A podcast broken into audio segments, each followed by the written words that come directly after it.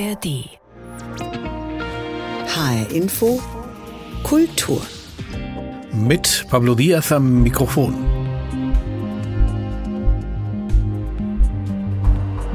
Sebastian Stutnitzky ist seit Jahren ein aktiver und vielseitiger Jazzmusiker und Komponist. Zurzeit stellt er das Projekt Memento Odessa vor. Eine Hommage an die ukrainische Stadt und ihre Bewohnerinnen zwei Jahre nach dem russischen Überfall auf die Ukraine. Dafür hat Sebastian Stutnitzky mit dem Symphonieorchester Odessa drei Stücke aufgenommen und geht ab März mit einer reduzierten Gruppe von Musikerinnen dieses Symphonieorchesters auf Deutschland-Tournee. In dem Moment, wo die Hilfe aufhören würde, wäre ja alles andere umsonst gewesen. Wir müssen ja immer noch dagegen halten. Weil in dem Moment, wo Putin den Krieg gewinnt, kann sich jeder ausrechnen, was dann abgeht irgendwie in Europa und auf der Welt. Also deswegen, das ist ja jetzt genau der, der kritische Moment, weil genau darauf spekuliert ja Putin, dass wir irgendwann müde werden zu helfen und dass uns irgendwann das Thema zum Hals raushängt und dass die Politiker auch merken, dass es nicht mehr so wichtig ist und da halt auch nicht mehr so pushen. Und genau dagegen arbeiten wir jetzt mit diesem Projekt mit unseren, mit unseren begrenzten Mitteln. Sebastian Stutnitzky ist unser Studiogast. Außerdem schauen wir auf ein Marburger Archiv, das sich um die Erhaltung ukrainischer Bauwerke kümmert und diese fotografiert. Herzlich willkommen.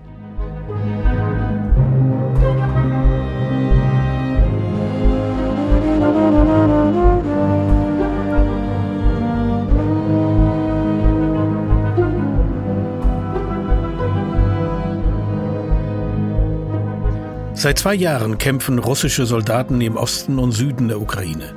Klar, dass dies auch ein Thema für Filmemacherinnen und Filmemacher ist.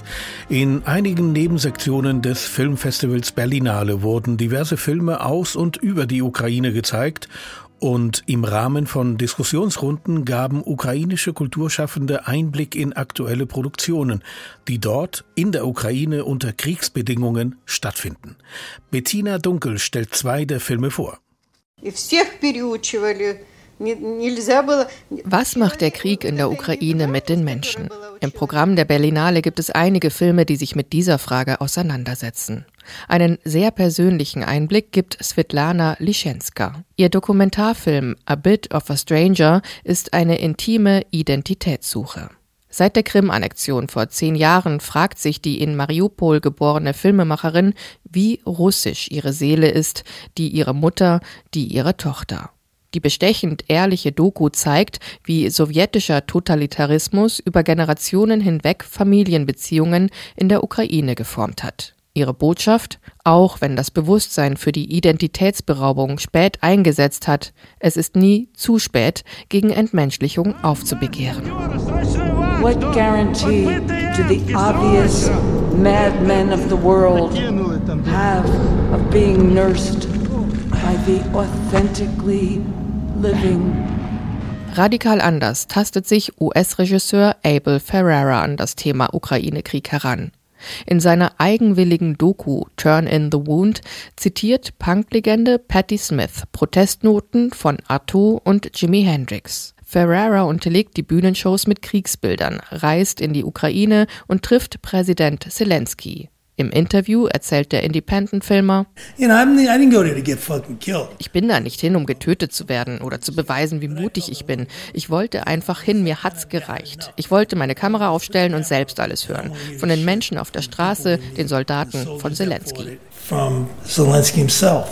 Turn in the Wound ist ein Werk der Marke Gut gemeint ist noch lange nicht schlüssig. Dennoch trägt die lyrische Anklage dazu bei, den Informationsfluss nicht abebben zu lassen. Auch in der Ukraine selbst entstehen trotz widrigster Umstände weiter Dokumentarfilme. Während einer Diskussionsrunde der Festivalsektion Berlinale Talents erzählt die Journalistin Daria Badior, eine Initiative konzentriert sich auf die Region Tscherniew, eine andere sammelt Fotografien, wieder eine andere Telegram-Nachrichten aus den besetzten Gebieten. Es passiert also sehr viel im Doku-Bereich und die Leute hängen sich rein, sammeln Fördergelder und setzen alles sauber um. 2023 sei für viele Kulturschaffende in der Ukraine ein schwieriges Jahr gewesen, sagt die Kuratorin des Filmfestivals Kiew Critics Week. Sie hätten realisiert, dass der Krieg nicht so schnell enden werde, wie erhofft. Die Phase der Resignation sei mittlerweile jedoch überstanden. Viele hätten sich wieder aufgerappelt, teilweise neu erfunden. Ein Kraftakt, der nicht nur mit Blick auf die Ukraine wichtig sei. Denn wir müssen uns neu erfinden, um andere Kriege zu verhindern. Wenn dieser Krieg vorbei ist, kommt der nächste. Diese Geisteshaltung muss sich ändern. Einige Filme auf der Berlinale in diesem Jahr beschäftigten sich mit dem Krieg in der Ukraine, zwei Jahre nach dem Überfall durch Russland. Die Kulturschaffenden in der Ukraine machen sich bewusst, dass dieser Krieg noch lange dauern wird. Wir hörten es eben im Beitrag von Bettina Dunkel. Sie versuchen, den Kulturbetrieb dennoch aufrecht zu erhalten. Diesen zu unterstützen, das ist auch die Absicht des Echo Jazz und Opus Klassikpreisträgers Sebastian Stutnitzky. Er hat im Juli 2023 in der Philharmonie Odessa mit dem Odessa Symphonic Orchestra drei eigene Kompositionen aufgenommen. Ein Beispiel für diese Musik haben wir bereits am Anfang dieser Sendung gehört. Im kommenden Monat März geht Sebastian Stutnitzky mit dem Odessa Symphonic Orchestra auf Deutschlandtour. Ich habe vor der Sendung mit ihm sprechen können. Herr Stutnitzky, Memento Odessa heißt dieses Projekt. Um was geht es genau? Also die Idee dahinter war eigentlich ähm, das Ukraine-Thema auf eine menschliche und emotionale und musikalische und künstlerische Art zu kommunizieren. Wir erleben ja, dass so langsam der Support ein bisschen zurückgeht und das ist natürlich eine sehr gefährliche Situation. Die Ukraine braucht total viel Unterstützung, finanziell, aber auch kommunikativ und genau, ich versuche halt mit meinen Mitteln als Musiker, was in erster Linie Musik machen ist, da halt zu helfen. Und die Idee für diese Tour ähm, kam die sozusagen spontan oder war das, äh, ja, wie soll ich sagen, ein, ein, ein sich entwickelnder Prozess? Genau, das ist eigentlich eine abendfüllende Geschichte. Die Kurzversion ist so. Ich mache in Berlin ein großes Jazzfestival. Das wollten wir mal in Odessa Stadt durchführen und zwar 2020. Kam aber Corona dazwischen. Dann hat der Krieg angefangen und dann habe ich zufälligerweise ähm, vorletztes Jahr unsere Partnerin aus Odessa in Barcelona getroffen, wo sie als Flüchtling mit einem Rucksack und eigentlich ohne Perspektive und ziemlich entsetzt und verstört ankam. Und wir haben ihm dann angeboten, nach Berlin zu kommen, für unser Festival zu arbeiten. Und seither entwickeln wir ganz viele Projekte mit ukrainischen Künstlern, KünstlerInnen zusammen. Und die Idee, etwas mit dem Orchester zu machen, hatten wir Anfang letzten Jahres, weil ich habe ein Projekt für Orchester komponiert und da muss man eigentlich nur die Noten nehmen und irgendwo hinreisen und kann es dann dort spielen. Und das haben wir letzten Sommer gemacht. Wir waren im Juli 2023 in Odessa und haben dort ein paar Stücke aufgenommen. Und direkt nach der Aufnahme wurde die Kathedrale in Odessa angegriffen und zerstört.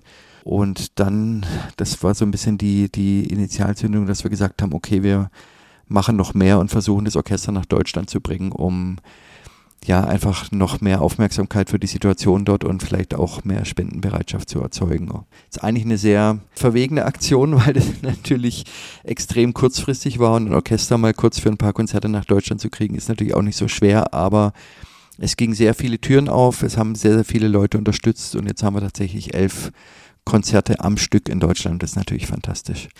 Würden Sie sagen, Kultur öffnet Türen in dem Fall, auch im, im konkreten Fall Ukraine? Ja, auf jeden Fall. Und es hat, das Schöne dabei ist, dass halt die Kultur halt vor allem auch emotionale und empathische Türen öffnet, weil das Ukraine-Thema ist mehr und mehr nur ein Nachrichtenthema und, und berührt uns so menschlich immer weniger, ist so ein bisschen mein Eindruck. Also man ähm, sieht es halt in den Nachrichten und, und, und es fehlt so irgendwie ein bisschen der, der persönliche Bezug. Und wenn wir jetzt natürlich die Orchestermusiker herbringen oder hierher nach Deutschland bringen, dann erhoffe ich mir so Momente im Konzert, wo das Publikum einfach ein bisschen in die Gesichter schaut, irgendwie von den MusikerInnen und, und realisiert, wo die eigentlich gerade herkommen, wo die dann nach der Tournee wieder zurückgehen und, und dadurch vielleicht eine emotionale und, und empathische Verbindung aufbauen können. Welches, äh, als Sie im Odessa waren im Juli 23, welches Bild bot sich Ihnen dort an? Ja, das war so ein bisschen, bisschen eigenartig. Also so hat mich ein bisschen an den Beginn der Pandemie erinnert. Es war wunderschönes Wetter, Vögel haben gezwitschert und Odessa ist eine unglaublich schöne Stadt. Man hat immer mal wieder vergessen, dass Krieg ist. Es gab aber natürlich auch Raketenalarm und äh, man merkt, wie alle Menschen natürlich durch diese latente und ständige Bedrohung natürlich total traumatisiert sind. Und das war halt so diese Ambivalenz. Man sieht diese schöne Stadt und für mich war es eigentlich dadurch fast noch bedrückender, weil man, weil ich habe dort vor Ort noch viel mehr gemerkt, wie der Krieg so mitten in deren Leben reingeplatzt ist. die Zusammenarbeit mit dem Orchester war wunder wunderschön. Es war ab dem ersten Moment, als ich da in die Philharmonie reinkam und das Orchester auf der Bühne saß und wir uns so angeguckt haben, habe ich gemerkt, wie wichtig und wie schön dieses Projekt ist, weil natürlich auch, da passiert natürlich in, inzwischen immer weniger, einfach weil Leute haben immer weniger Geld, die Infrastruktur bricht immer mehr weg und so weiter und jetzt so ein, so ein Projekt durchzuführen, wo, wo irgendwie, wie soll man sagen, so, so eine kulturelle Inspiration von außen kam, das hat, glaube ich, allen total gut getan. Würden Sie sagen, äh, Musik spielt in so einer Stadt, die vom Krieg gezeichnet ist, eine besondere Rolle? Ja, und zwar sogar noch viel mehr, als ich dachte. Also ich dachte immer so als Musiker, okay, was kann ich da anrichten? Und ich spiele ein bisschen meine Musik und machte irgendwie keinen keinen Sinn irgendwie. Aber ich, also seit wir jetzt dieses Projekt so, so intensiv kommunizieren, vor allem, vor allem auch auf, auf allen möglichen Social-Media-Kanälen, kriege ich so viel Feedback, vor allem aus der Ukraine und von Ukrainern, die in Deutschland sind, die das unfassbar abfeiern und wahnsinnig schön und wahnsinnig wichtig finden. Also ich, ich merke, dass das viel, viel mehr Impact hat, als ich eigentlich dachte. Das Symphonieorchester Odessa, wie muss man sich das vorstellen? Sind das junge äh, Musiker oder schon erfahrene Kolleginnen und Kollegen? Nee, das ist ein professionelles, erfahrenes Orchester. Die spielen da in der Philharmonie in Odessa. Teilweise spielen die in der Oper in Odessa. Jetzt die Formation, die wir nach Deutschland bringen, ist ein bisschen, also das ist ein bisschen kleiner. Wir haben zum Beispiel die Problematik, dass die Männer nicht ausreisen dürfen. Ähm, alle, die im wehrfähigen Alter sind, dürfen nur mit einer Sondererlaubnis des Ministeriums raus. Und das haben wir halt gerade mal für den Dirigenten und so ein paar Schlüsselpositionen geschafft. Also wir bringen nur die StreicherInnen nach Deutschland auf die Tournee. Dort haben wir mit einem großen Orchester aufgenommen, 60 Leute. Auf Tour kommen jetzt 22 plus der Dirigent. Herr Studnitzki, Sie selbst sind ja Trompeter und Pianist, äh, kommen, glaube ich, aus dem Bereich des Jazz. Welches Instrument wird bei Memento Odessa hauptsächlich im Vordergrund sein von Ihrer Seite? Ach, ich spiele Klavier und Trompete, beide so ein bisschen gleichberechtigt. Und das Projekt ist jetzt auch stilistisch gar nicht so richtig. Also ich würde sagen, das ist eigentlich eher zu 80 Prozent Klassik, zu 20 Prozent Jazz. Ich komme auch aus einem klassischen Elternhaus. Also ich mag vor allem Musik, die man stilistisch nicht so ganz einordnen kann sagt der Trompeter und Pianist Sebastian Stutnitzki. Wir sprechen gleich weiter mit ihm. Zuvor ein weiteres Beispiel aus seinen Aufnahmen mit dem Odessa Symphonic Orchestra vom Juli 2023.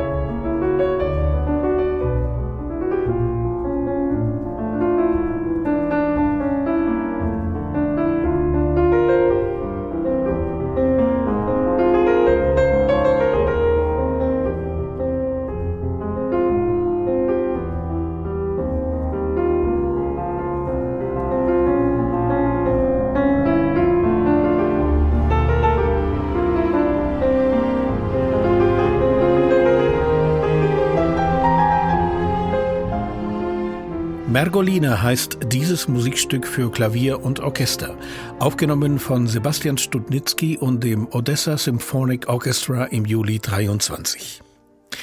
Der Komponist ist mit einem Teil dieses Orchesters ab März auf Tour durch Deutschland. Ich habe ihn gefragt, wie schwer oder wie leicht ist es für Musikerinnen aus der Ukraine, eine Konzertreise in Deutschland zu organisieren?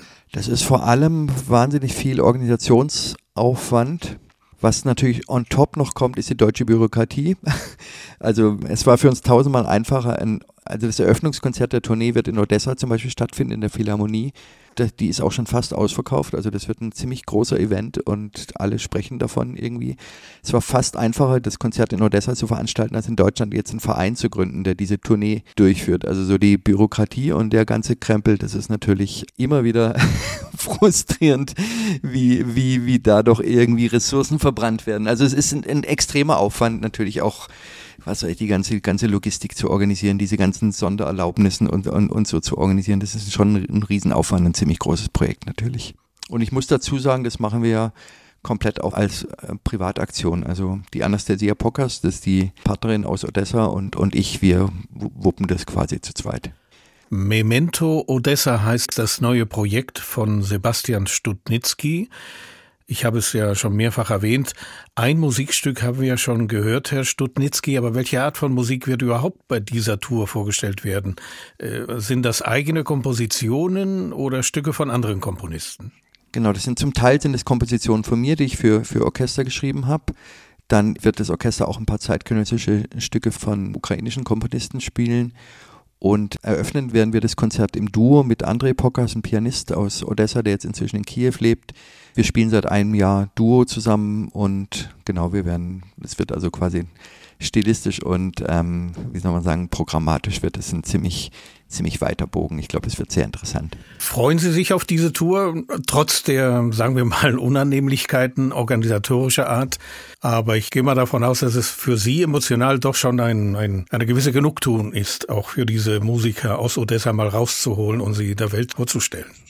Absolut, ich freue mich da wahnsinnig drauf. Schon die, schon die Aufnahmesession letztes Jahr, Jahr in Odessa war ein totales Erlebnis und ich freue mich, dass, wie soll ich sagen, dass ich mit der Musik etwas machen kann, was nicht nur Noten und Töne sind, sondern was, was auch einen, einen Impact auf einer anderen, anderen Ebene hat. Und ja, das, das ist toll. Ich freue mich da wahnsinnig drauf. Ich bin sicher, dass die Musiker in diese Tour total abfeiern werden und vor allem kriege ich mit, was für Kreise das auch zieht in der Ukraine und, und unter den Ukrainern, die in Deutschland sind. Und ich bin total glücklich, dass ich diese Menschen emotional unterstützen kann mit meiner Musik und hoffentlich bleibt bei der Tour auch genug hängen, dass wir einen ordentlichen Betrag in die Ukraine spenden können. Mhm, weil das ist ja auch Teil dieser Tour. Sie sammeln Spenden für die Ukraine. Genau, wir unterstützen humanitäre Hilfsorganisationen. Es gibt eine zum Beispiel, die heißt Children of Heroes. Die, da geht es vor allem um die Unterstützung von Waisenkindern. Und wir versuchen dann natürlich Gelder zu, genau Gelder zu generieren, weil daran fehlt es gerade massiv. Also das ist lesen ja alle Zeitungen, hören alle Radio und kriegen ja mit, was in der Welt passiert. Also im Großen gibt es ziemliche Probleme gerade mit der Unterstützung der Ukraine, was ich für extremst fahrlässig halte und genau in einem Kleinen müssen wir genauso irgendwie, ich glaube, die ganze Krise ist viel näher als, an uns dran, als es uns lieb ist und deswegen müssen wir echt gucken, dass wir da irgendwie supporten, wo wir nur können. Herr Stutnitzki, Sie sprachen vorhin über Ihre Erwartungen und äh, die Hoffnungen mit dieser Tour, aber was verbinden die Musiker aus Odessa mit ihr?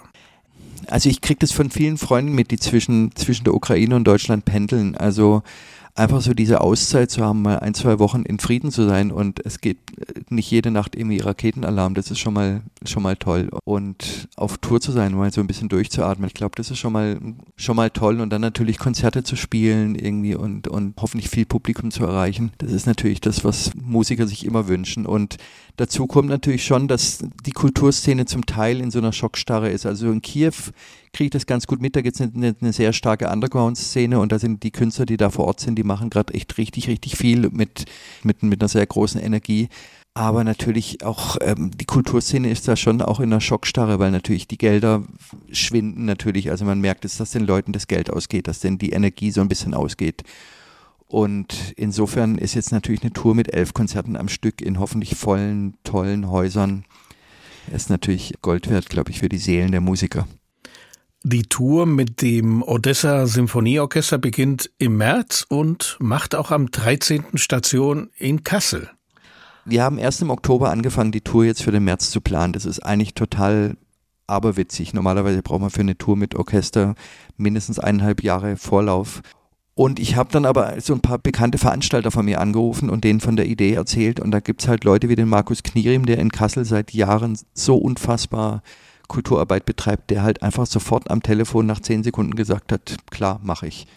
Also obwohl der eigentlich parallel ein fettes Jazzfestival am Laufen hat, hat der das einfach nochmal kurz irgendwo dazwischen gequetscht. Und sowas begeistert mich total, weil das ist auch genau das, was jetzt so ein bisschen fehlt. Es gibt, es ist da gerade eine Riesenkrise und wir müssen alle einfach so ein bisschen agieren und auch ein bisschen zackiger agieren und nicht immer nur irgendwie so die, ja, man muss einfach begreifen, dass es da Krisenmodus ist und dass man einfach ein bisschen, jeder so ein bisschen aus der Komfortzone vielleicht rausgeht. Und genau, ich, ich feiere das immer noch ab, wie schnell eben gerade Markus Knierim aus Kassel, der eigentlich sonst das Theaterstübchen macht, wie schnell der gesagt hat, hey klar, das machen wir, organisieren mal kurz innerhalb von ein paar Monaten ein Orchesterkonzert hier in Kassel und das ist fantastisch. Solche Leute braucht das Land. Der Pianist und Trompeter Peter Stutnitzky war das. Er geht mit dem Odessa Symphonieorchester in März auf Deutschlandtour. Herr Stutnitzky, viel Erfolg bei dieser Konzerttour und danke Ihnen für dieses Gespräch. Vielen, vielen Dank. Konzerte von Sebastian Stutnitzky und dem Odessa Symphonic Orchestra sind unter anderem geplant für Kassel am 13. März, wir hörten es eben, und darüber hinaus auch in Karlsruhe und Stuttgart. Vor zwei Jahren überfiel Russland die Ukraine. Seitdem herrscht Krieg im Land. Ein Krieg, der auch die historischen Bauwerke erreicht. Mal werden sie gezielt angegriffen, mal werden sie als Kollateralschaden zerstört. Denn das Ziel des russischen Überfalls war und ist es, die Geschichte der Ukraine zu zerstören, die ukrainische Kultur zu vernichten. Um das zu verhindern, dokumentiert das Marburger Archiv ukrainische Bauwerke. Das passiert mit Fotos und mit grundlegenden Beschreibungsdaten. 17 ukrainische Fotografinnen und Fotografen arbeiten bei diesem Projekt mit. Etwa 250 historische Gebäude in der Ukraine festgehalten auf mehr als 3700 Fotos. So viel hat Christian Bracht mit seinem Team bisher gesammelt. Der Leiter des Dokumentationszentrums für Kunstgeschichte in Marburg nennt auch Beispiele. Eine Kirche in der Nähe von Odessa, ein Schloss in der Nähe von Kharkiv. Hiervon gibt es jeweils über 100 Bilder. Von der Turmspitze bis hin zu den Stufen im Treppenhaus ist alles akribisch dokumentiert.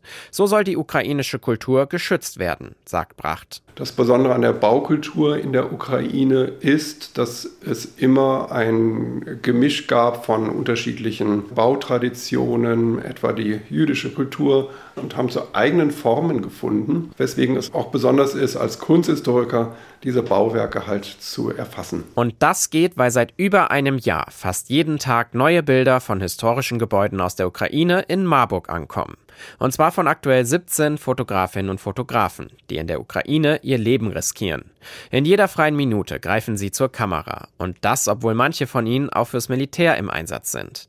Das beeindruckt auch Kamila Bojarska. Sie arbeitet genau deshalb gerne mit an dem Projekt. Das ist unglaublicher Mut, der dahinter steckt, aber auch so eine gewisse Selbstverständlichkeit. Sie empfinden das zum Teil als eine große Ehre, dass sie etwas dazu beitragen können, um dem Land künftig vielleicht helfen zu können. Das ist ihr Erbe, ihre Kultur. Wenn man nicht sichern kann, dass das erhalten bleibt, dann soll man zumindest alles dafür tun, dass es die Möglichkeit gibt, es irgendwann wieder zu restaurieren. Die Bilder zeigen hauptsächlich Gebäude, aber sie erzählen eben auch eine Geschichte über die Menschen in der Ukraine. Trotzdem eine öffentliche Datenbank oder eine Ausstellung der Fotos gibt es nicht. Und die wird es auch erstmal nicht geben, erklärt Projektleiter Bracht. Mit persönlichen Besuchen kann jeder zu unseren Öffnungszeiten das Bildarchiv besuchen, die digitalen Fotografien hier einsehen. Wir möchten sie aber noch nicht online veröffentlichen, um dem russischen Aggressor nicht mögliche Kriegsziele im Kulturerbebereich zu bieten. Unterstützt wird das Dokumentationszentrum in Marburg von der UNESCO-Organisation Blue Shield, die Kriegsschäden an Gebäuden dokumentiert, und vom Leibniz Informationszentrum in Hannover. Dort wird die sichere Datenbank entwickelt. Und in Marburg, da wächst das Fotoarchiv jetzt schon seit 110 Jahren an. Christian Bracht verrät, beim Wiederaufbau nach den beiden Weltkriegen haben die hier archivierten Fotos bereits eine zentrale Rolle gespielt. Wir sind eigentlich aus historischen Gründen dazu gekommen und immer schon motiviert. Das heißt etwa die Dresdner Frauenkirche wurde noch vor dem Krieg fotografiert und diese Fotos haben wir bei uns im Archiv. Und aufgrund dieser Fotos ist die Dresdner Frauenkirche wiedererstanden. Damit das auch mit den kulturellen Baudenkmälern in der Ukraine möglich ist, unterstützt auch das Auswärtige Amt des Bundes das Projekt.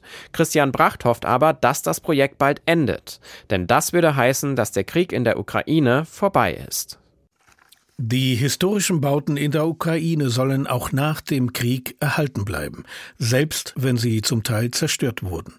Dafür setzt sich das Fotoarchiv in Marburg ein. Es sammelt seit über einem Jahr detaillierte Bilder von Kirchen, Schlössern und anderen Baudenkmälern im Kriegsgebiet. Marc Klug berichtete darüber. Soweit HR Info Kultur. Diese Sendung finden Sie online auf hrinforadio.de und in der ARD Audiothek. Mein Name ist Pablo Diaz.